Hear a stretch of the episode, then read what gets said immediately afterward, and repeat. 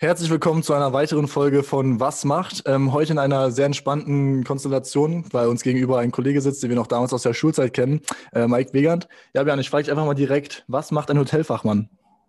Was macht ein Hotelfachmann?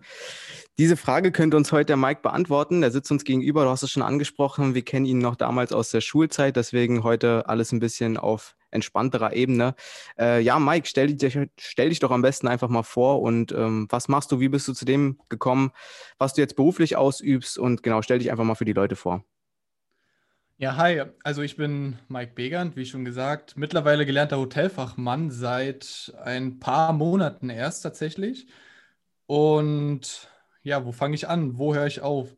Ähm, ursprünglich dazu gekommen bin ich wie, glaube ich, die meisten in irgendwelche Berufe über Leute, die man kennt, auch am besten im privaten Umkreis. Bei mir war es mein Bruder, der selber schon in diese Richtung gegangen ist. Und zwar nicht so wie ich, anfangs als Hotelfachmann, sondern als Restaurantfachmann. Ähm, kann ich kurz vorab sagen, Restaurantfachmann ist quasi so eine Art der einseitige Hotelfachmann. Dort behandelt man nämlich tatsächlich nur das Restaurant und das auch über drei Jahre sehr intensiv. Also wer tatsächlich sich nur fürs Restaurant interessiert und dem das Hotel egal ist, vielleicht mal ein eigenes Café aufmachen sollte, für den ist die Laufbahn besser. Für mich war es der Hotelfachmann, ganz eindeutig, weil einfach der Beruf abwechslungsreicher ist. Ich würde vielleicht sogar sagen, ein bisschen leichter ist. Ähm, also man hat auf jeden Fall einen wenig stressigeren Alltag als der Restaurantfachmann. Und dadurch habe ich mich quasi zum Hotelfachmann entschieden. Okay, und ähm, war das dann einfach wirklich eine Grundinteresse, die einfach durch deinen Bruder geweckt wurde? Oder war das einfach, okay, mein Bruder macht was Cooles, ich gehe dem einfach nach? Also das war tatsächlich so, ich war da vielleicht ein bisschen naiv damals. Und zwar, ich bin, glaube ich, so das erste Mal habe ich das richtig mitbekommen. Mein Bruder, der ist jetzt äh, zehn Jahre älter als ich. So mit ja, vielleicht lass es zehn oder so gewesen sein. Und da ist man ja mhm. wirklich noch ein bisschen jung und lässt sich beeinflussen. Bei manchen ist der Vater eben Polizist und dann will man auch noch Polizist werden. Bei mir war es mein cooler großer Bruder, ähm, den ich selten sehe, ist mit einmal der coole hm. Bruder, der Hotelfachmann ist. Und es klang so interessant, ähm, dass ich da öfter mit ihm mal drüber gesprochen habe. Und mein Bruder ist sowieso eine sehr also hat sowieso einen sehr offenen Charakter und immer sehr gesprächig und der lacht viel und redet ganz viel.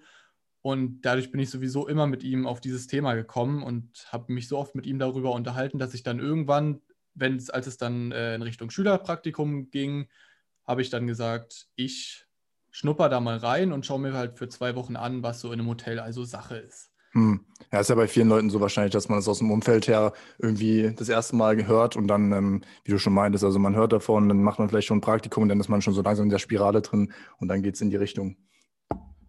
Ja, also wie war das dann bei dir? Du hast dann äh, das Praktikum gemacht. Ähm, was durftest du beim Praktikum alles machen? Das war ja dann wahrscheinlich neunte Klasse, dieses äh, Schülerpraktikum, was man gemacht hat. Ja, also ich wurde da tatsächlich ähm, dies waren ja zwei Wochen und ich habe halt die eine Woche im Frühstücksservice verbracht und die zweite Woche im Bankettservice. Und da ich das Ganze ähm, in einem großen Hotel hier in Berlin gemacht habe, was auf Veranstaltungen spezialisiert ist, wo dann wirklich sehr große deutsche Unternehmen, auch gerade im Bereich der Automobilbranche, quasi Tagen und Veranstaltungen abhalten, äh, war die zweite Woche doch schon sehr anstrengend in dem Praktikum ähm, die erste Woche war halt im Frühstücksservice und du hattest halt wenig Kontakt mit den Leuten, was man normalerweise im Restaurant gar nicht gewohnt ist. Ähm, da in dem Hotel dort gang und gäbe war, dass die Leute da frühestens mit ihrem MacBook sitzen beim Frühstück und schon mal die Aktienkurse checken und die ersten Trades äh, machen oder sich den Tag mit den Meetings organisieren oder ihre Sekretärin noch am Telefon haben. Und dadurch war das halt, ja, also ich kam da tatsächlich früh hin und ähm, dann wurde da eine kurze Teambesprechung gemacht, wann wie was losgeht. Dann wurde das Frühstück aufgebaut, jemand hat sich um das, um das Buffet gekümmert, die anderen haben halt die Tische eingedeckt, ne? ähm, verschiedene Vorbereitungen getroffen, dass halt quasi der Wechsel zwischen den Personen schneller abläuft. Quasi kaum geht jemand vom Tisch weg, gehen da zwei Mann hin, der eine wischt ab, der andere trägt das Geschirr weg und innerhalb von 30 Sekunden steht der Tisch wieder und der nächste kann dahin, weil da waren tatsächlich sehr viele Leute. Also wenn man überlegt, da waren Veranstaltungen mit über 3000 Teilnehmern in riesengroßen Hallen, in die ganze Mhm. Autos reingepasst haben. Also da wurden Autos in die Veranstaltungsräume reingefahren, wo die Leute Okay, drin krass, saßen ja. und tagen. Ähm, vorne steht dann einer mit einem Redner, mit einem Rednerpult und erklärt, wie groß die neue Innovation im Automobilbereich ist. Und das war dann die zweite Woche. Und da war ich dann als kleiner, dünner, 14-jähriger Junge ein wenig aufgeschmissen, als es hieß, du musst durch diese großen Räume gehen mit äh, Kästen von Wasser, Saft, Cola und Co. Und darfst auf jeden Platz, wo jemand sitzt, alles einmal hinstellen. Und dann kommt man natürlich ein wenig ins Schnaufen. Und da hatte ich dann schon die erste negative Erfahrung, die man öfter im Hotelwesen hat. Und zwar, dass dann die Chefin da steht und sagt, ja, wenn du schnaufst, dann äh, brauchst du gar nicht wiederkommen. Quasi, die wollen einen immer an seine Grenzen bringen, weil der Job halt auch wirklich stark körperlich ist. Also jemand, der sagt, er hat sowieso ähm, Probleme mit dem Rücken oder mit den Beinen schon im jungen Alter, für den ist der Job also auf jeden Fall gar nichts. Das muss man auch vornherein Okay. bemerken. Und ähm, es gibt, es gibt oftmals Hotels leider, ähm, die das nicht beachten, also die dann lieber, weil sie unbedingt irgendwelche Kräfte brauchen, einstellen wie die Verrückten und halt aber gar nicht beachten, wen stellen die da ein und passt der auch wirklich rein. Ne? Das ist halt leider öfters mal so. Und dann verzweifeln die Leute und dann hört man ganz viel schlechte Kritik über das Hotel oder Mhm. über das Restaurant. Wie ging das dann für dich weiter? Du hast das Praktikum gemacht dann, das Schülerpraktikum. Und dann war für dich dann nach 10. Klasse und nach äh, Abi dann immer noch klar, okay, ich will irgendwie weiter in diese Hotelbranche mit rein. Was hast du dann gemacht? Also äh, mein erster Gedanke war dann, mich auf, natürlich weil ich aus Berlin komme, mich auf Berliner Hotels zu bewerben. Ähm, einfach weil ich damals mir dachte, okay, du hast schon mal reingeschnuppert. Dir wurde da zwar von den anderen Azubis gesagt, mach's lieber nicht, du kannst es jederzeit machen, weil in den Job kommst du jederzeit rein, wenn du wirklich willst. Da gibt es jetzt keine strengen Aufnahmekriterien, wie ich halt eben schon gesagt habe, bei vielen Hotels. Also du kannst jederzeit dich für diesen Job entscheiden und eigentlich auch bis zu jedem Alter. Also es gibt auch bis in die Rente arbeiten Leute im Hotel. Das ist gar kein Problem. Und ich bin dann quasi damals zu der Entscheidung gekommen, ähm, ein Hotel zu nehmen, was nicht in Berlin ist, weil ich mir dachte, okay, wahrscheinlich in Berlin, große Hauptstadt, viele Leute, die Hotels sind gerne überfüllt und auch gerne mit Touristen. Und ich wollte also irgendwas, was vielleicht etwas kleiner ist, wo du mehr als Azubi im Vordergrund stehst, weil ich mir dachte, ich bin als Azubi in meinem Schülerpraktikum ein wenig untergegangen, weil dort so viele Leute gearbeitet haben, aber auch so viele Leute Gäste waren, dass du da als Azubi wirklich nur die, die kleine Erbse am Rande warst, die Mm, mal so durch okay. die Gänge mitpullert und irgendwem hinterherfährt. Ähm, wollte ich irgendwas, wo ich mehr im Vordergrund stehe, wo ich mehr lernen kann zu dem Beruf, weil ich da wirklich großes Interesse dran hatte an dem Job. Und habe mich dann entschieden nach, ich weiß gar nicht, ob ich es so sagen kann und will, ähm, bin ich in das wunderschöne Rheinsberg gegangen, aufgrund dessen, weil mein Bruder, wie ich schon gesagt habe, ähm, dort damals seine Ausbildung gemacht hat und dort sehr überzeugt davon war, weil er einfach dort im Mittelpunkt stand, gute Kollegen hatte und ähm, einfach auch viel gelernt hat und viele Freiheiten hatte. Ne? Und gleichzeitig ähm, dort unsere Großeltern oder besser gesagt seine Großeltern äh, dort noch ein Gartengrundstück hatten, dass er quasi auch zwar aus der Großstadt raus ist, aber nicht so alleine war. Okay, hat er dann auch gleichzeitig noch da gearbeitet, also wo du dann angefangen hast mit der Ausbildung dort? Nein, also mein Bruder, der ist nach seiner Ausbildung quer durch Deutschland, dann nach Österreich und in die Schweiz. Mittlerweile mit abgeschlossenem Studium wieder in Frankfurt am Main und Hotelmanager. Ähm, aber er hat dann nicht mehr gearbeitet, als ich dort Hm. war. Nein, ich war dann da quasi auch alleine auf mich gestellt. War vielleicht auch ein großer Schritt für mich selbst, weil ich musste jetzt meinen eigenen Haushalt schmeißen, ich musste meine eigene Wohnung äh, haben, meine eigenen Finanzen regeln und verantwortungsvoll arbeiten, weil dort quasi den Job zu verlieren, hätte mich mehr oder weniger dann auch die Wohnung gekostet und ganz viele Probleme im Rattenschwanz mit sich gebracht, dass ich wirklich den Ansporn hatte, du musst dich dahinter hängen und du musst es jetzt durchziehen. Hm, okay. Ja, ich greife jetzt vielleicht schon ein bisschen was äh, vorweg, aber hast du denn die Vermutung, die du im Vorrein, sage ich mal, aufgestellt hattest, dass es dort vielleicht wirklich ein bisschen entspannter ist und der Fokus wirklich mehr auf dem Azubi liegt, äh, dort auch, sage ich mal, gestillt bekommen? Also zum einen hatte ich anfangs das Bild dort äh, schon so, weil ich tatsächlich auch der einzige Azubi war in meinem Jahrgang, der dort angefangen hat. Ähm, ist tatsächlich eine Ausnahme gewesen. In den Jahrgängen davor haben dort bestimmt immer mindestens drei, vier, vielleicht sogar fünf Azubis angefangen. Mhm. Ähm, in meinem Jahr, wie gesagt, nur ich. Das entwickelt sich auch tatsächlich immer weiter in die Richtung, dass immer weniger Auszubildende im Hotelfach da sind, gerade in den ländlichen Gebieten. Ähm, aber ich stand schon gewissermaßen im Vordergrund, ähm, weil ich das einzige erste Lehrjahr war und alleine wurde mir alles gezeigt. Also da habe ich mich dann schon erstmal ein bisschen geborgen gefühlt und gedacht, okay, jetzt hast du hier wirklich nicht so viel Stress und hast wirklich Zeit, dir das genau anzuschauen und vieles über diesen Beruf zu lernen. Ähm, das ist tatsächlich aber mit der Zeit gekippt, aufgrund von ähm, schwierigen Personalsituationen, die dann hervorgekommen sind weil was eben auch ein Problem ist, wenn du in so familiären ähm, Hotels oder quasi überhaupt Unternehmen bist, das ist natürlich immer ein, es ist ein sehr eingeschweißtes kollegiales System mhm. und du kommst als neue Person in diese Familie rein und dann wirst du natürlich, wird erstmal geguckt, passt du da rein? Äh, wer ist es überhaupt? Wie kommt er auf die Idee, jetzt aus Berlin hierher zu kommen? Mhm. Ähm, und dann versuchen sie dich auch immer ein bisschen zu testen und viele etwa so, ja, schon ältere Fachkräfte im Hotel neigen auch gerne dazu, ähm, immer mit dem Spruch zu kommen, Lehrjahre sind keine Herjahre, Herrenjahre. Mhm. Und dann gerne mal dich ein bisschen härter zur Sache zu nehmen. Mhm. Das heißt, das war einfach schon so eine ja, vorentwickelte Gruppendynamik, sage ich mal, die dann da irgendwie ihre Werte hat und dann war es ein bisschen schwierig für dich da direkt reinzukommen. Ne?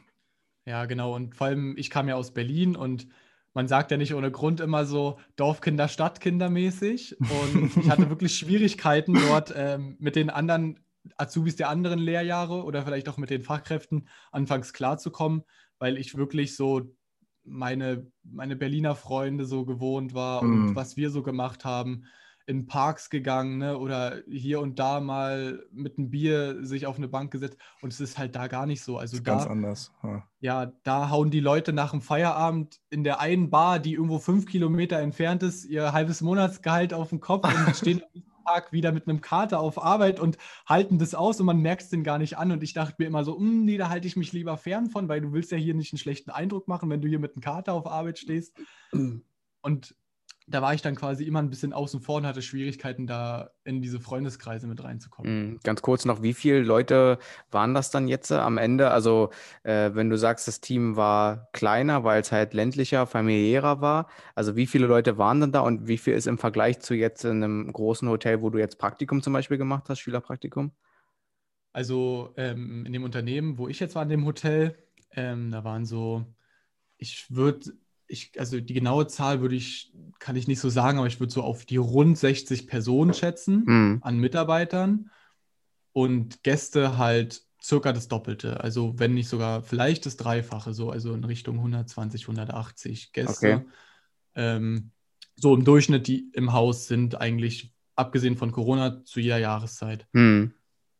Ähm, und in einem großen Hotel würde ich es wahrscheinlich von den Mitarbeitern her auf das Doppelte schätzen. Also, dass wirklich 120 Mitarbeiter sicherlich da sind, ähm, aber dann auch nochmal vielfach mehr ähm, Gäste. Also, okay. das tatsächlich bewegt sich dann wie in so einem exponentiellen Radius, würde ich sagen, weil du kannst halt nicht 1000 Angestellte auf 3000 Gäste anstellen, die halt mal temporär für eine Nacht da sind, sondern du musst dann versuchen, tatsächlich mit dem relativ zu den Gästen ähm, wenigen Personal gut zu wirtschaften. Ne? Okay, also ja, also es ist wirklich schon bei größeren Hotels schwieriger, weil da einfach diese Quote, sage ich mal, von Angestellten auf Gästen einfach deutlich, ähm, ja, wie soll ich sagen, eigentlich größer ist. Ne? So ein Angestellter, vielleicht fünf, sechs Personen, zehn Personen teilweise. Okay, krass. Ähm, genau. Gut, um jetzt näher auf deine Ausbildung zu gehen, ähm, wie sah das denn da aus? Also wie sahen so deine Lehrjahre aus, ähm, jetzt in, auf, bezogen auf die Berufsschule, aber wie sah auch das aus, äh, was du jetzt tatsächlich dort vor, vor Ort in Praxis gelernt hast? Ja, also ich kann mich da an einen guten Moment gerade erinnern, wie meine Ausbildung so angefangen hat. Und zwar, ich war die erste Woche, wurde ich noch so ein bisschen, ähm, ich noch so ein bisschen Babyschutz und hatte so drei Tage, die ich mal reingeschnuppert habe. Und die nächste Woche war dann direkt die Berufsschulwoche. Und da war um acht der Beginn und dann wurdest du quasi in deine Klasse eingeteilt, weil tatsächlich ähm, eine Berufsschule da in Neuruppin für ganz Brandenburg, äh, ganz Nordbrandenburg äh, vorhanden ist, dass dort also sich dann doch einiges ansammelt an Personen. Ähm, und ich kam schön zum ersten Tag äh, erstmal zu spät eine Stunde, weil ich natürlich aus Berlin gewohnt war, dass die Busse hier alle fünf bis zehn Minuten fahren. Oh, und dann bist du halt auf dem Land und da fährt nur einer die Stunde. Und äh, ja, den natürlich um eine Minute verpasst und die halten da auch nicht an und warten mal noch fünf Minuten, sondern die sind da ganz konsequent und dann darfst du den mhm. nächsten Bus in einer Stunde nehmen. Dementsprechend waren halt alle nicht so begeistert. Aber was mich dann verwundert hat, ähm, an meinem ersten Schultag, dass meine Klassenlehrerin, die übrigens eine sehr leidenschaftliche Restaurantfachfrau war, äh, mit der habe ich auch immer noch sehr guten privaten Kontakt, ähm, mich gesehen hat, mich nach meinem Abschluss gefragt hat. Ich meine dann, ich habe das Abitur und komme aus Berlin. Da hat sie gesagt, aus Berlin, was machst du denn hier? Und dann noch Abitur. ähm, und das ist tatsächlich eine sehr traurige Wahrheit an dem Beruf. Und zwar kann man sagen, dass so vielleicht vor zehn Jahren fast nur Abiturienten Hotelfachmann gelernt haben. Mittlerweile Tendenz null Abiturienten pro Jahrgang. Also gerade in Brandenburg hier, wo ich gelernt habe, war ich auch der Einzige mit dem Abitur im Jahrgang und ich war auch ganz große Seltenheit dort. Mir wurde dann auch gleich ans Herz gelegt zu verkürzen. Das kann ich ja später nochmal ansprechen mit der Verkürzung ähm, meiner Ausbildungszeit auf die man übrigens Anspruch hat, wenn man Abitur hat. Mhm. Ähm, aber ansonsten kann ich ja mal jetzt ein paar grobe Sachen sagen zu der Ausbildung. Also sie geht im Grunde genommen drei Jahre. Ähm, du brauchst eigentlich nur einen ganz einfachen mittleren Schulabschluss. Ähm, ich bin mir gar nicht sicher, ob man nicht vielleicht sogar gar keinen Schulabschluss für diese Ausbildung braucht. Ähm, da will ich jetzt aber nichts Falsches sagen. Ja, ist wahrscheinlich auch, wie man sich, äh, wie man sich anstrengt, wahrscheinlich auch, ne? Inwiefern man Interesse zeigt auch für den Beruf. Es gibt ja viele Wege auch irgendwo reinzukommen, wo man jetzt nicht vielleicht auf dem Blatt Papier die entsprechenden Noten für hat, ne? Also. Genau. Also und da ist man quasi ja im Restaurant- und Hotelfachgewerbe ist man da sehr gut aufgehoben. Wenn, also das ist auch wirklich, finde ich auch gut, dass es ein Beruf ist, der sehr vielseitig ist, sehr international ist und gleichzeitig eine Möglichkeit bietet, für jedermann diesen Beruf zu machen. Ähm, ja, das ist auch ähm, tatsächlich einer der Gründe, warum ich mich damals auch dafür entschieden habe, weil ich eigentlich immer so innerlich den Wunsch habe, vielleicht auch mal auszuwandern. Und da ist der Job für jeden, der vielleicht auch diese Idee hat und sich nicht so sicher ist, mit was und äh, jetzt nicht gerade YouTuber werden will, um auszuwandern, ist das ein Beruf, den man sehr schnell erlangen kann und mit dem man sehr schnell ins Ausland gehen kann und ja, der okay. auch besonders anerkannt wird im Ausland. Also es gibt eigentlich, soweit ich weiß, kein Land, was nicht den deutschen Hotelfachmann oder Restaurantfachmann anerkennt. Teilweise sogar so, dass deutsche Hotelfachkräfte immer dem eigenen Land die Fachkräfte bevorzugt werden, weil wir hier einfach die strengste Ausbildung haben im Hotelfachgewerbe und den Deutschen immer nachgesagt, wir sind die pünktlichsten.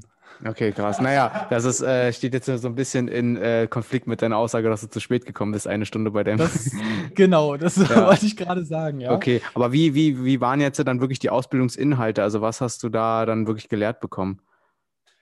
Also, die Ausbildungsinhalte gehen tatsächlich sehr stark weg von dem, was ich dachte, was ich lerne. Also, ich habe zum Beispiel gedacht, dass sowas wie die Küche oder das Restaurant beim Hotelfachmann fast gar nicht beachtet wird. Ähm, da habe ich mich dann aber erstmal ein bisschen gewundert, weil das erste Lernfach, was man tatsächlich in der Ausbildung hat, ist eben die Küche. Und da lernt man tatsächlich, bei mir in meinem Fall in Neuropin, nicht nur die Theorie, sondern auch die Praxis. Ähm, wir hatten da einen sehr lustigen Koch, der das auch schon viele Jahre macht und auch, ich glaube, deutschlandweit sehr gut bekannt ist. Ähm, der sich dann mit uns hingestellt hat und tatsächlich verschiedenste Gerichte gekocht hat und tatsächlich auch darauf geachtet hat, dass das alles richtig fachgenau ist, als wären wir Köche.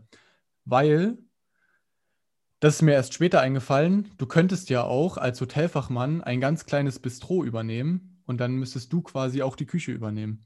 Und das lernst du auch für genau ein Jahr quasi in der Ausbildung. Du hast ein Jahr lang ähm, das Lernfach Küche und lernst dort verschiedenste Sachen zur Hygiene, Lebensmittelaufbewahrung, hm. ähm, zum Beispiel ganz grob gesagt, wann machst du was in Tiefkühler, welche Temperaturen brauchst du, wann ist es desinfiziert und wann, also wie musst du umgehen mit Kühlketten und Co. Ähm, und zudem lernst du dann halt natürlich auch, wie man klassisch einen Spiegelei macht, ein paar Salate oder ja, hier und da mal etwas schön herrichtet. Also auch also tatsächlich so richtig krass ähm, selber kochen auch, ja. Also ja, hätte ich jetzt gar nicht gedacht. Ich hätte es wirklich auch nur gedacht, wirklich die Theorie davon, aber okay. Aber das ist tatsächlich, ähm, habe ich mir sagen lassen, auch nicht überall so. Ähm, das liegt immer an der Berufsschule. Meine Berufsschule hatte die Möglichkeit, weil in Brandenburg die Gastronomie so stark verbreitet ist, tatsächlich sich Lehrräume einzurichten, also eine Lehrküche zu haben und auch ein Lehrrestaurant. Hm. Ähm, da kommen wir auch schon zum zweiten. Das nächste, was man auf jeden Fall im ersten Layer durchmacht, ist die Gläser- und Besteckkunde sowie sämtliches Geschirr zu lernen. Und da denkt man immer so, ja, okay, also Geschirr, ich weiß, was Messer und Gabel ist, aber wenn man dann erstmal die Materie eintaucht, dann merkt man, dass es alleine für Weingläser schon vier verschiedene Sorten gibt.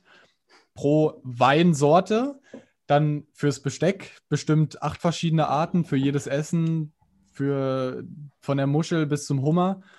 Ähm, und dann verschiedenste Tellergrößen. Hey, kannst du mal ganz kurz vielleicht die Weingläser aufzählen? Einfach mal so, dass man so ein, ja, ein Beispiel hat, was da so verstanden Also, was vielleicht für die Leute am wichtigsten ist, ist, du hast beim Rotwein ähm, das Burgunderglas und du hast, ähm, jetzt hast du mich aber, warte, ich wusste es eben noch. Jetzt, okay, dann machen wir beim Weißwein weiter. Da hast du auf jeden Fall das Riesling-Glas und das Chardonnay-Glas. Mhm. Ähm, okay, und beim Rotwein, oh, ja. Gibt es da dann für diesen Fall jetzt beispielsweise auch so eine Art äh, Tabellenbuch oder so? Also ich meine, ich komme jetzt aus der Elektrotechnik. Ähm, ist es denn da auch so, dass es so Sachen gibt, sage ich mal, Themen, die man eigentlich ganz gut nachlesen kann und gar nicht auswendig äh, haben muss, sage ich mal?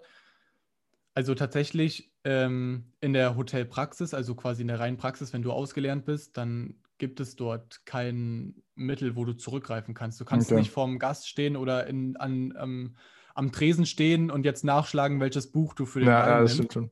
Äh, welches Glas du für den Wein nimmst, sondern du musst es tatsächlich alles lernen und es wird auch in der Prüfung von dir abverlangt. Hm, okay. Ähm, aber um vielleicht zurückzukommen, das erste Layer habe ich quasi noch um einen Punkt zu ergänzen. Ähm, was nämlich auch dazu kommt, was man vielleicht auch nicht auf dem Schirm hat, ist die Warenwirtschaft. Also du musst dich mit Lagerbeständigkeit äh, beschäftigen. Wie lange kannst du Dinge lagern? wann musst du Dinge aus dem Lager entfernen oder wo musst du Dinge lagern. Du darfst Dinge nicht auf dem Boden lagern. Du musst alles genau lagern nach Vorschrift. Und es wird auch alles überprüft hier in Deutschland. Ähm, dafür haben wir Hygienebeauftragte und auch in jedem Hotel gibt es einen Hygienebeauftragten, der dafür jederzeit zuständig ist, verantwortlich ist und dann auch zur Rüge gezogen wird, wenn es nicht funktioniert. Und gleichzeitig berechnet man dann dort auch Dinge ganz einfach über einen Dreisatz. Also du hast, glaube ich, nie was Schwereres zu rechnen als den Dreisatz im, in der Hotelfachmann, Hotelfachfrau-Ausbildung. Mhm. Also für Leute, die nicht so versiert in Mathe sind oder schon immer Panik bei Mathe hatten, die sind in dem Beruf nicht ganz geschützt, aber können sich ganz äh, entspannt zurücklehnen und solange wie der Dreisatz sitzt, sollte man alles auf die Reihe bekommen. Ähm, dann würde ich vielleicht zum zweiten und dritten Layer übergehen. Mhm. Und das zweite Layer, da fängt dann die Ausbildung erst richtig an, würde ich sagen. Also da hat man die grundlegenden, grundlegenden Sachen geschafft und man unterhält sich tatsächlich dann in der Berufsschule über die wichtigen Themen. Quasi das, was ein Hotelfachmann, eine Restaurantfrau und Restaurantfachmann ausmacht, nämlich das finde ich immer sehr schön. Welcher Wein passt zu welchem Essen? Welche Weinsorten gibt es? Wie wird Wein angebaut? Wie wird Wasser abgefüllt und hergestellt? Wie wird Bier abgefüllt und hergestellt? Wie wird verschiedenster Tee angebaut, abgefüllt und auch richtig aufgebrüht? Also sämtliche Aufgussgetränke ähm, werden behandelt. Etwas nervenzerreibend teilweise, weil es so viel ist auf einmal, weil wir in Deutschland so viele Getränke haben, die so traditionell ähm, hergestellt werden und getrunken werden. Und weil wir auch mit einer der größten Fleischesserländer sind, wird auch jedes Tier genauestens ähm, mal durchforscht, was man Okay, also ihr, Tier essen kann. Und ihr, ihr lernt echt dann auch über die Tiere was, ja? Also äh, Genau. nur, nur was man davon essen kann oder auch richtig irgendwie äh, Anatomie oder so? Naja, die Anatomie ist ja quasi ähm, in dahingehend wichtig, dass du, wenn ein Gast jetzt wissen möchte, wo denn das Filet liegt Ah, okay, ja, ich verstehe. Hm. dann musst du natürlich wissen, wo es liegt und dass es dann eben an der Wirbelsäule entlang quasi geht am Rücken. Und dann gibt es ja nicht nur die einzelnen großen Stücken, sondern auch noch das, was dann am Ende bei dir auf der Karte steht, nämlich ob es ein Entrecot ist oder eben ein klassisches Rumsteak, musst du halt zu jeder Zeit wissen, was das ist, wie es hergestellt wird, ne? Und es sind alles verschiedenste Teile dann quasi aus dem Tier, Okay. die dann verarbeitet werden. Und dann für Leute, die vielleicht dann nicht so das Interesse haben, in Richtung Küche und Wein und Tiere zu gehen, sondern eher dann vielleicht einen Hotelfachmann zu lernen, wie ich es auch ursprünglich mal vorhatte, um vielleicht eine Rezeption zu machen oder in Richtung höhere ähm, Ebenen zu gehen, in Richtung Management. Da kommt dann sowas wie das Lernfach 5 ähm, auf den Tag, die Tagesordnung und das ist dann Marketing und Konzepte. Da erstellt man dann verschiedenste Marketingstrategien, wie man Gäste werben kann, wie man richtig mit Gästen spricht. Ähm, ein späteres Lernfach wird auch sein, wie man an der Rezeption korrekt arbeitet, mit dem Gast umgeht und auch Probleme angeht. Also jeder kennt es bestimmt, er war schon mal in einem Hotel und ihm hat was nicht gefallen.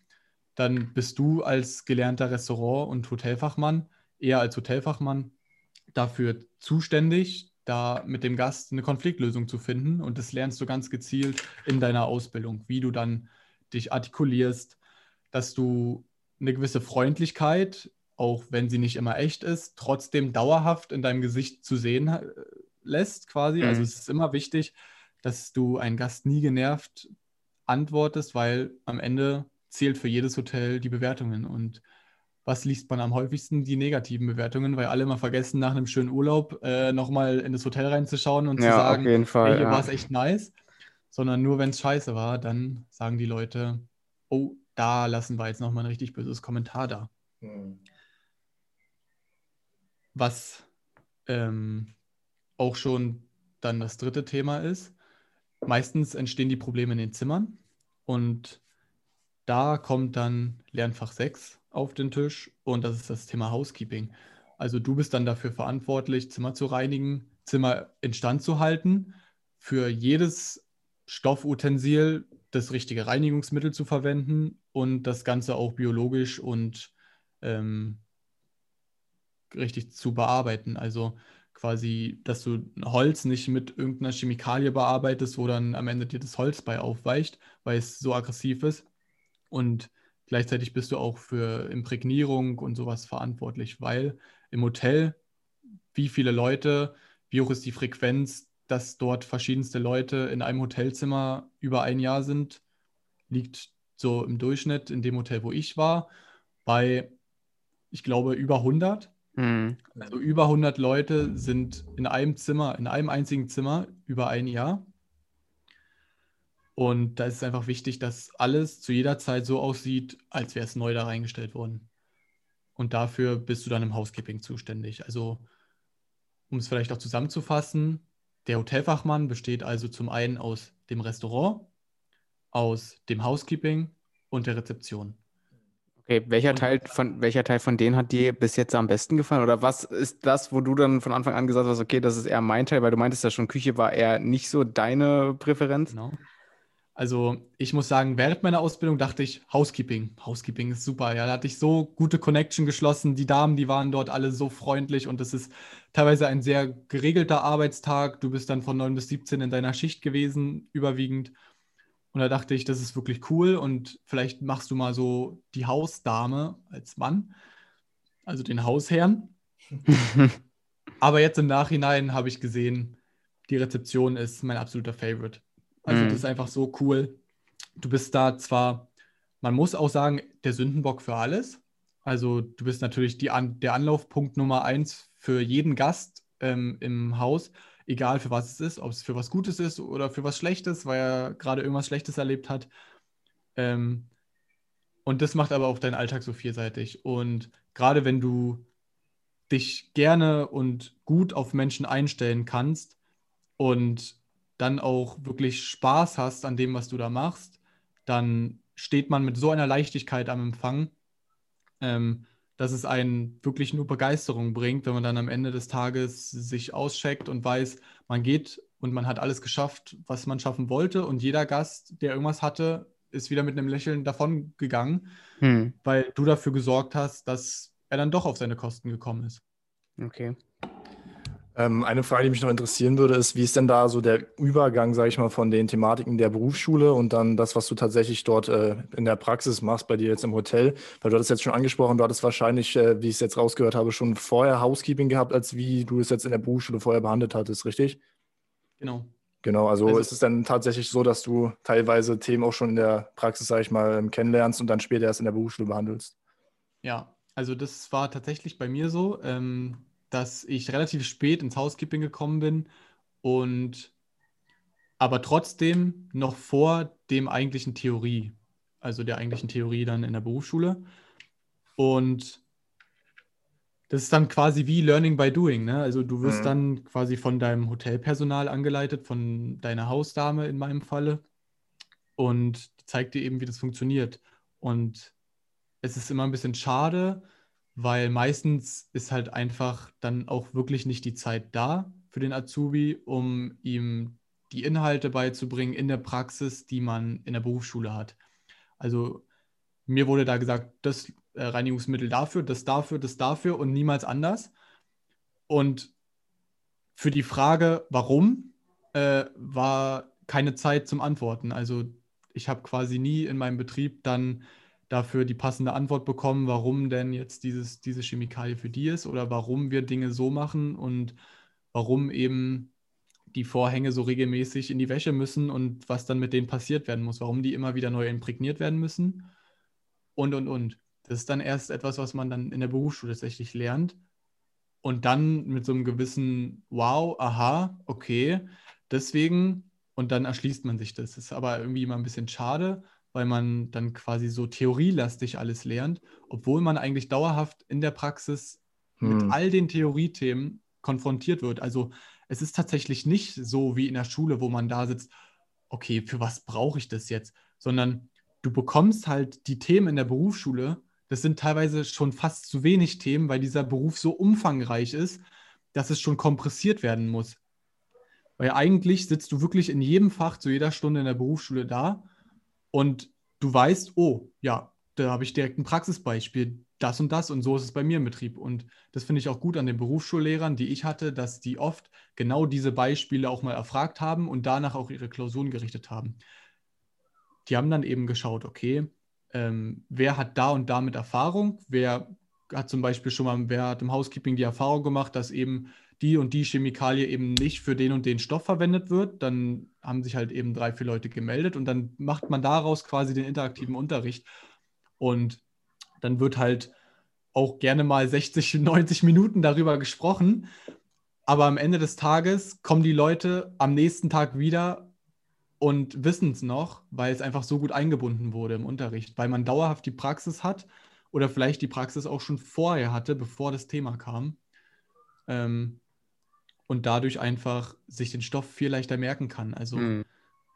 ich kann da auch sagen, dass mir die Berufsschule tatsächlich durch das Abitur vielleicht auch oder vielleicht auch durch genau diese Aspekte sehr leicht gefallen ist, weil ich eben da immer im Stoff stand. Also ich hatte quasi zu allen Prüfungsfragen immer praktische Beispiele vor Augen.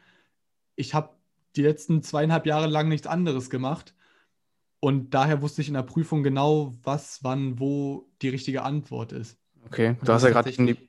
Ja, erzähl ruhig noch. Ja, und das ist tatsächlich auch der Grund, warum wahrscheinlich auch die Messlatte für diesen Beruf so niedrig ist, weil du eben in der Prüfung tatsächlich eigentlich nur Dinge hast, die du zu 100 Prozent auch in deiner Praxis durch hast. Also du lernst nichts über den Horizont teilweise hinaus. Hm. Okay, du hast ja gerade schon jetzt die Prüfung angesprochen.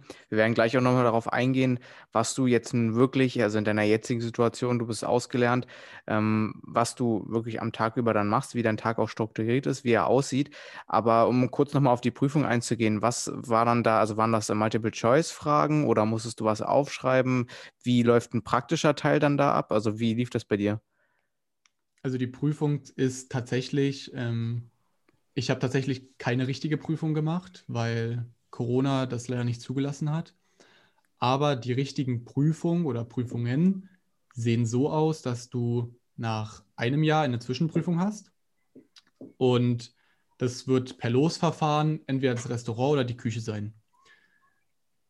Die Küche aus dem Grund, weil die IHK die Hotels dazu zwingen will, durch diese Zwischenprüfung, die in der Küche stattfinden kann, die Azubis auch in die Küche zu schicken, weil ich kann sagen, in meiner Ausbildung war ich nie in der Küche, sondern habe sie nur theoretisch behandelt.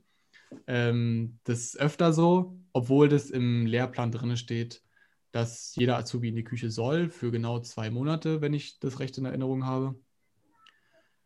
Und mein Glück war, ich habe das losgezogen, in die Küche zu gehen und meine Zwischenprüfung zu machen und hatte aber zum Glück ähm, eine sehr liebe Rest, äh, Rest äh, Quatsch, nicht Restaurantchefin, sondern Küchenchefin, die sich dann noch die Woche vor der Prüfung mit mir hingestellt hat und gesagt hat, so, guck mal, genau die und die Gerichte, ähm, die gibt es nur in der Prüfung und wir kochen die einmal alle durch. Du, wir fangen am besten mit dem an, was dir gar nichts sagt und hören damit auf, was du auf jeden Fall kannst. Und wir haben halt aufgehört mit den Buletten und Bratkartoffeln und dann kam ich in die Zwischenprüfung und meine Aufgabe war es, Buletten und Bratkartoffeln zu machen. ähm, also mit Bravour meine Zwischenprüfung bestanden, ähm, alles mit eins. und ich muss sagen, die Zwischenprüfung, ich hatte so eine Panik davor, gerade weil es auch die Küche war. Lustigerweise auf der Autofahrt dahin noch zwei Küchenpodcasts gehört von irgendwelchen Köchen, die Podcasts auch herausbringen um mich irgendwie so in die Materie reinzufühlen. Wie denkt man so als Koch? Ähm, ich habe noch nie in der Küche richtig gestanden und war dann dort und habe gedacht, ich bin tatsächlich in einer Kochshow. Ja, also das war so. Ähm, meine, meine Prüfungsausschuss, der war so freundlich und lieb. Also die haben sich richtig Mühe gegeben, dass dort am Ende jeder mit einer Erfolgsstory rausgeht, weil wahrscheinlich auch bei den Leuten ja bekannt ist, dass das mit der Küche eben nicht so hinhaut in den Hotels. Und ich habe mich da so super gefühlt und bin mit so einem Lächeln nach Hause gefahren, obwohl ich mein Prüfungsergebnis noch gar nicht wusste richtig. Aber ich wusste, dieser Tag, der war so schön, weil einfach die Leute da super sympathisch waren, super offenherzig. Und das war direkt so, okay Leute, also ihr, das ist hier schon eine Prüfung und ihr müsst es schon alleine hinbekommen. Aber wenn ihr was habt, wo ihr wirklich verzweifelt, dann sagt uns lieber Bescheid, ehe ihr hier alles anbrennt und am Ende nur schwarze Asche uns auf den Tisch servieren könnt, dann nehmt lieber die ein, zwei Punkte in Kauf. Aber bestehen wird hier sicherlich heute jeder, der schon mal irgendwas in der Küche gemacht hat, schon mal eine Pfanne in der Hand hatte. Und so ist es tatsächlich auch. Also vor der Zwischenprüfung braucht man relativ wenig Angst haben. Die Zwischenprüfung im zweiten Teil, quasi die Leute, die ins Restaurant müssen, sieht so aus, dass du mit deinem Kellnerbesteck ähm, dorthin kommen wirst, auch in Restaurantmontur. Wir mussten auch in Küchenmontur da sein. Das wird bewertet tatsächlich, dein Aussehen, dass du die hygienische Arbeitskleidung trägst. Wirst du dein Kellnerbesteck vorstellen müssen. Also du legst es auf den Tisch aus und sagst vielleicht noch, was es ist. Ähm, vielleicht kommt noch ein, zwei Fragen dazu, was man vielleicht auch damit macht, dass die Leute dort sehen, okay, du hattest das also schon mal in der Hand und nicht nur äh, jetzt für die Prüfung gekauft, dass du damit tatsächlich auch was anfangen kannst. Und als nächstes kommt der Punkt, dass du deinen Tisch eindecken darfst. Und da bin ich mir nicht ganz sicher, ob es in der Zwischenprüfung schon so ist, dass du tatsächlich ein Gericht vorgesetzt bekommst und dafür eindecken musst, wo man wieder daraufhin zurückkommt. Geschirr im ersten Lehrjahr, besonders wichtig, weil du dann in dem Fall wissen musst, welches Geschirr für welches Essen ist.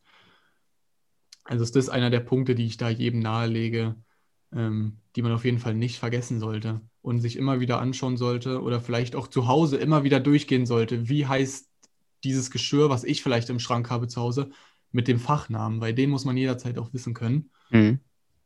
Ich habe sie mir jetzt im Nachhinein nicht alle gemerkt, muss ich sagen, aber ähm, es ist auch sehr umfangreich, weil man muss tatsächlich auch zu den Tellern die Zentimeterzahl wissen und sowas. Und dann noch den korrekten Namen. Ist wirklich sehr umfangreich. Ich habe mir das für die Prüfung alles nochmal angeschaut. Und die Endprüfung, die ist dann deutlich komplexer. Ich hatte jetzt Corona-bedingt drei Theorieteile und einen kleinen praktischen Teil ohne Gäste. Normalerweise hast du ein bis zwei Theorieteile, in denen du ähm, quasi vor Ort noch ein, zwei Aufgaben löst. Meistens ist es eine Rechnung zu schreiben per Hand oder eine Reklamation. Also quasi ein Gast schreibt dir, irgendwas hat nicht gepasst und du musst jetzt äh, ihm zurückschreiben, meistens auch anhand von gewissen Sachen, die du erwähnen sollst, weil im echten, in der echten Situation ist es ja meistens auch so, dass dir dein Hotel vorgibt, wie reagieren wir auf Reklamationen oder auf Gästekritik. Und dort ist es genauso. Also du hast leichte Vorgaben, musst dich anhand dessen dann da durchhangeln und dem Gast einen netten Text zurückschreiben oder vielleicht auch dann rechtliche Fragen beantworten. Also wenn jetzt äh, der Gast in dem Mitte seines Aufenthalts feststellt, ja, ihm ist, ähm, da fällt der Toiletten, der Klopapierhalter fällt ab, dann ist es natürlich auch die Frage, ist er der, der Verursacher und musst du dich jetzt dafür quasi lang machen und ihm das bezahlen bzw. ausgleichen? Oder muss er sich hinstellen und mit seiner Versicherung dann gesprochen werden? Wie wird das bezahlt? Wer repariert es? Sowas kann auch in der Prüfung kommen. Hm. Und das ist so dann der praktische Teil, ist dann, dass du tatsächlich einen Tisch eindecken musst nach einem Motto, die dir vorher per Post kommuniziert werden. Du kannst dann aus drei Mottos aussuchen und sollst dann dazu einen Tisch eindecken und zu dem passenden Gericht wieder. Ne? Also du bekommst dann einen Drei- oder Viergang ähm, und darfst dann dazu den Tisch eindecken mit den korrekten korrespondierenden Getränken, die ein Wein sein müssen. Also quasi kann man sich dann ganz einfach dran langhangeln, dass halt zu dunkler Speise dunkler Wein, helle Speise heller Wein und dann vielleicht zum Dessert irgendwas Süßes, vielleicht auch ein Sekt oder ein Champagner, wobei Champagner dann besser für die Vorspeise ist wahrscheinlich. Und dann kommt noch quasi der eigentliche erste Teil der Endprüfung und zwar der vollständige Theorieteil. Der wird Multiple Choice überwiegend sein. Ähm, aber sehr, sehr inhaltlich vertiefend. Also du musst dann auch rechtliche Fragen im Thema Wirtschaft und Sozialkunde beantworten. Ähm, dann, was ich schon gesagt habe, da kommt dann sowas wie das Restaurant wieder hervor. Du musst dann die Gläser und Bestecke wissen, die Weine wissen. Du musst vielleicht auch gewisse Weine nennen und denen ihre Herkunft und Herstellung. Das gleiche auch für Bier und Wasser oder Tee und Kakao. Alles, was wir in Deutschland so heiß und kalt trinken. Und dann kommt da tatsächlich auch meistens noch mal sowas rein wie eine Reservierung zu verfassen. Aber das sollte tatsächlich dann im Ende auch aus dem FF kommen, weil gerade als Hotelfachmann machst du bestimmt im dritten Lehrjahr von Anfang bis Ende deines Tages nichts anderes außer, Res, äh, außer Reservierungen zu verfassen. Das ist tatsächlich so eine der Hauptaufgaben, die man im Tag eines Hotelfachmanns hat. Hm. Also wenn ihr möchtet, dann kann ich ja vielleicht mal von der Ausbildung weggehen und sagen, was man so als gelernter Hotelfachmann dann vielleicht auch für Wege einschlagen kann. Hm, genau, das wollte ich jetzt gerade ansprechen, den Punkt, den Björn schon angesprochen hatte, wie so dein Arbeitsalltag momentan jetzt aussieht. Genau, also ich bin ja nämlich den Weg eingeschlagen, ähm, mich vom Hotel zu distanzieren auch aufgrund der Corona-Situation jetzt haben die, äh, haben die Restaurants und Hotels ja geschlossen. Und ich bin durch Zufall darauf gestoßen, dass Empfangsmitarbeiter, auch gerade ausgebildete Hotelfachmänner, sehr gerne gesehen werden in Kanzleien von Rechtsanwälten. Hm. Da dort die Arbeit im gleichen Umfang vorhanden ist, gerade was das Telefonieren, das Terminieren und der ganze Zeitmanagement und den ganzen Bürokratie angeht, ist relativ ähnlich dem Hotel. Und du hast halt dann auch meistens die Praxiserfahrung natürlich im Service. Und viele Kanzleien wollen, dass du den ihren Gästen natürlich einen hervorragenden Service gibst. Also jeder weiß, was ein Anwalt kostet, wenn man sich mal einen nehmen muss. Und die meisten Anwälte wollen dann auch gerne etwas zurückgeben und eben, dass man sich dort wohlfühlt und auch gut bedient wird. So ist es jetzt auch zum Beispiel in meiner jetzigen Arbeitsstelle. Dort ist quasi mein Arbeitsalltag ähnlich dem Hotel. Also ich habe Anrufe und E-Mail, E-Mails zu beantworten ähm, oder im intern weiterzuleiten an die korrekten Anwälte oder Sekretariate. Übernehme tatsächlich auch so ein bisschen Sekretariatsarbeit für den einen oder anderen Anwalt. Zwar nicht so wie ein richtiges Sekretariat, sondern mehr so wie eine kleine persönliche Assistenz für einen Anwalt, muss man das sehen. Und gleichzeitig bin ich auch für den Service zuständig, sowohl für unsere Anwälte in Besprechungen als auch Mandanten. Also bei uns geht da niemand rein und raus, ohne dass ihm da irgendwie was Leckeres zu essen, ob es kleine Snacks wie Obst, Nüsse, Schokolade angeboten worden sind oder halt Kaffee und Tee in feinster Ausführung. Alles sehr nobel und sehr hochwertig bei uns. Ähm, da wir tatsächlich auch viele Mandanten haben, die das auch gewohnt sind, solch ein Service. Ähm, da wir tatsächlich eine große Wirtschaftskanzlei sind und dort viel im Immobilienbereich machen, ähm, kommen dort gerne mal Gäste mit hohen Einkommen und verwöhnten Alltag zu uns. Okay. Ganz kurz noch, ähm, nach, also wenn man jetzt äh, mal davon ausgehen kann, dass die Pandemiesituation sich irgendwann wieder so stabilisiert, dass äh, ja auch wieder Hotels und äh, andere Sachen ganz normal wieder öffnen können, auch mit vollem, mit voller Auslastung, ähm, ist dann diese Kanzlei-Sache jetzt in dem Falle bei dir eine Übergangslösung und willst du danach wieder zurück in das Hotel oder wie sieht es da bei dir aus? Momentan bin ich mir da sehr unstimmig. Also ich bin da sehr ähm, bisschen, brauche ich da Zeit zum Überlegen, weil zum einen ich jetzt halt ähm, feste Arbeitszeiten habe, zum Beispiel feste Arbeitstage. Ich habe die Wochenenden frei. Das ist tatsächlich etwas, worauf man im Hotel verzichten muss. Im Hotel ist es halt gang und gäbe, dass du Schichtarbeit hast, ähm, gerne auch Überstunden gesehen werden und vor allem du hast halt keine richtigen Feiertage und Wochenenden. Also du bist tatsächlich sieben Tage die Woche einsetzbar, zu egal welchen Zeiten. Und ob es der Frühdienst ist, der dann schon um fünf, um sechs beginnt, oder halt der Spätdienst oder Nachtdienst, der dann um 22 Uhr beginnt, ne? Hm. Und dann du halt die ganze Nacht da alleine im Hotel sitzt und andere Aufgaben machst als sonst und auch tatsächlich Aufgaben, die man in seiner Ausbildung gar nicht lernt. Ich habe tatsächlich ähm, am Anfang der Pandemie in meiner Ausbildung die Nachtschicht übernommen bei mir im Hotel als kleine Überleitung. Und da machst du Aufgaben, die ich vorher nie gesehen habe. Deswegen war das für mich am Anfang ganz interessant.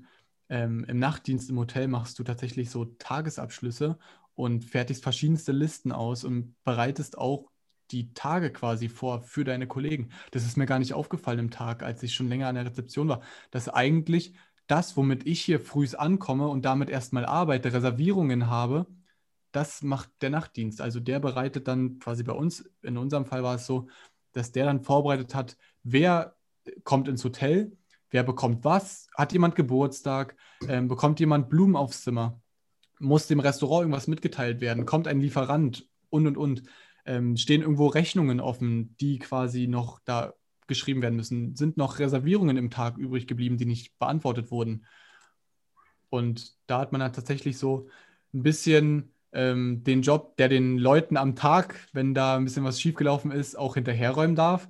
Das ist tatsächlich ein bisschen lästig, aber wenn man sich mit seinen Kollegen da gut abstimmen kann, dass man da auch die Probleme dann anspricht, die vielleicht einem in der Nachtschicht auffallen, dann hat man da auch einen sehr entspannten Job, wenn man vielleicht eine Nachteule ist.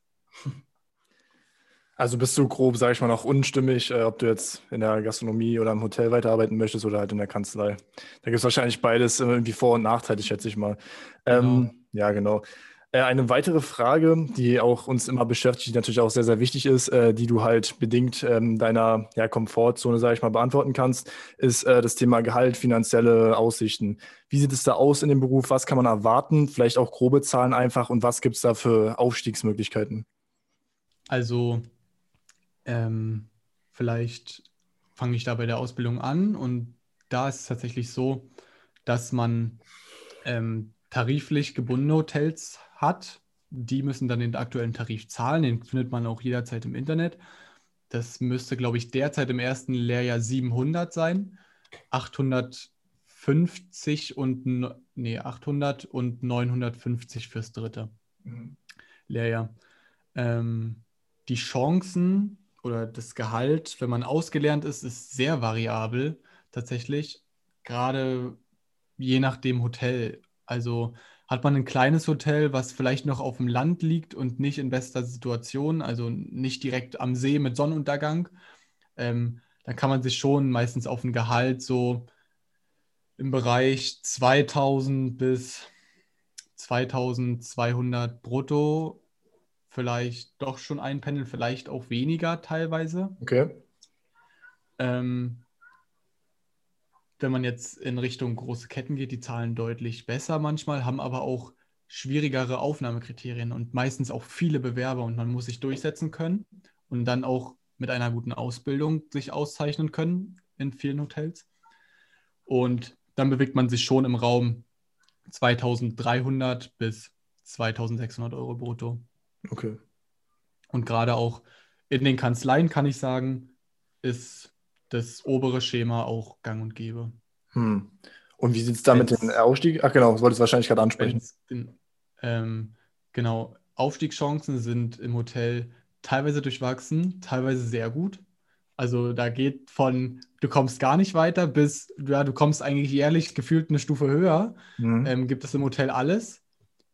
Je nachdem, wo dein Hotel ist und welchen Namen dein Hotel trägt, es gibt viele Hotels, die tatsächlich sich auch Azubis einstellen, die dann ein, zwei, vielleicht drei Jahre Fachkraft sind und dann auch schon in Richtung Management gehen sollen oder ein Studium ähm, dual dann nochmal direkt in dem Hotel auch veranstalten oder halt ja, abschließen und dann ins Management gehen.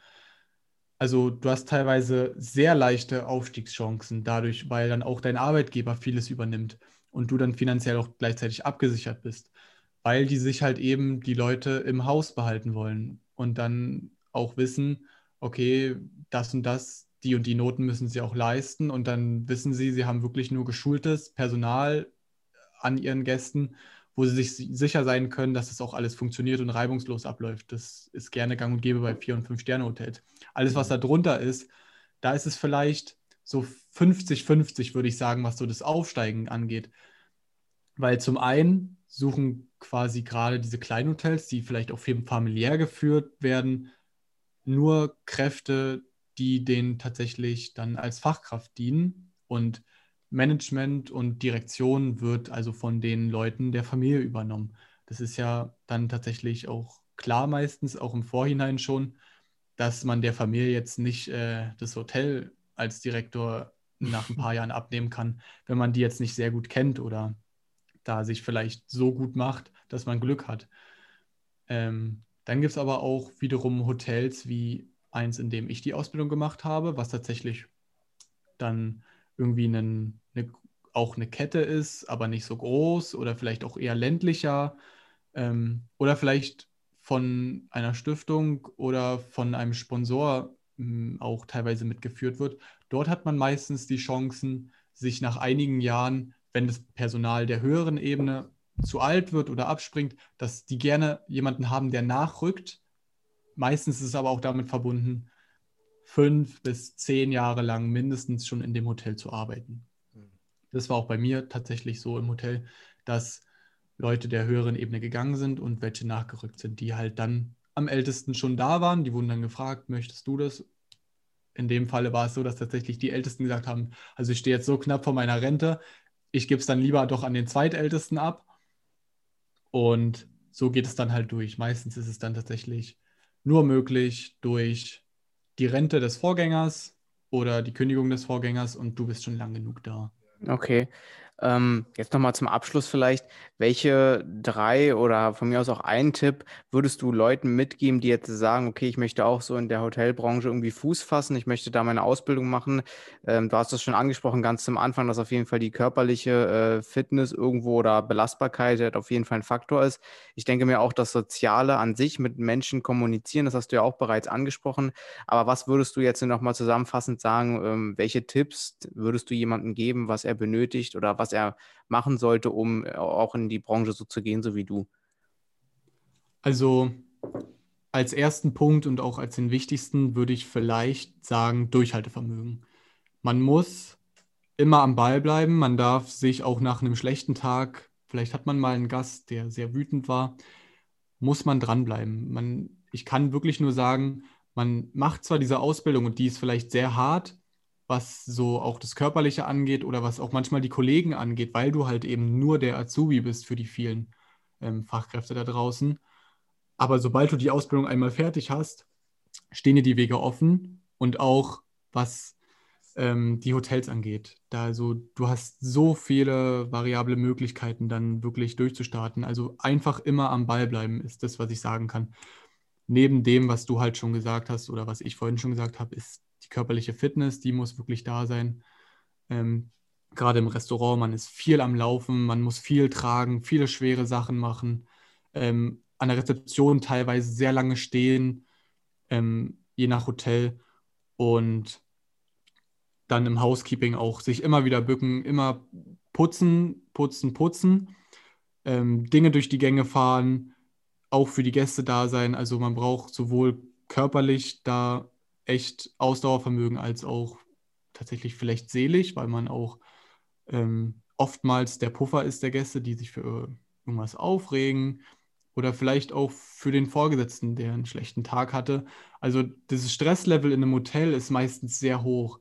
Also viele sind sehr gestresst, weil immer viel ansteht, jederzeit irgendwas Neues kommen kann. Man kann nicht sagen den Gästen, ja, sorry, wir haben jetzt nur von 10 bis 15 Uhr geöffnet.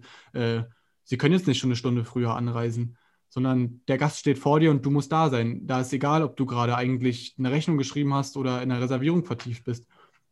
Also man muss da sehr flexibel und variabel sein. Und dann auch was die Arbeitszeiten angeht oder wenn man tatsächlich sagt, also meine Wochenenden und meine Freunde, die muss ich an jedem Wochenende sehen, dann ist der Job tatsächlich auch da sehr negativ belastet, weil man hat tatsächlich eben selten die Wochenenden. Ähm, in vielen Hotels ist es tatsächlich auch so, dass man nur wöchentliche Dienstpläne bekommt. Das heißt, du weißt nicht mal, wie du in zwei Wochen arbeitest. Und da braucht man auf jeden Fall hohe Flexibilität. Also, aber ich kann nur sagen, deswegen habe ich es auch gemacht. Das klingt zwar alles sehr negativ, aber ich kann euch sagen, wenn man da wirklich mit Leidenschaft hinter diesem Beruf steht, gerne ins Ausland möchte, gerne mit Menschen arbeitet und auch viel mit seinen Kollegen gerne lacht oder da mal Späße macht oder sich über den einen oder anderen Gast, auch wenn man so im Restaurant ist, als Privatperson schon lustig macht, dann ist der Job echt schön und auch man hat da sehr sonnige Tage. Einfach, es gibt teilweise auch im Sommer, ist zwar auch die Stoßzeit, aber ich kann sagen, die Kollegen, die man hat in den verschiedenen Hotels, sind meistens alle in der gleichen Position wie du. Und dadurch versteht man sich sehr schnell sehr gut und knüpft so gute Kontakte. Und umso mehr man dann auch mit seinen Kollegen kann und in Kommunikation steht oder vielleicht nach Arbeit sich auch nochmal in die Bar setzt, umso besser funktioniert die Arbeit am nächsten Tag wieder. Weil man weiß, hey, den anderen, den habe ich gestern Abend so gut kennengelernt, der hat genau die gleichen Probleme wie ich und dann versucht man gegenseitig daran zu arbeiten.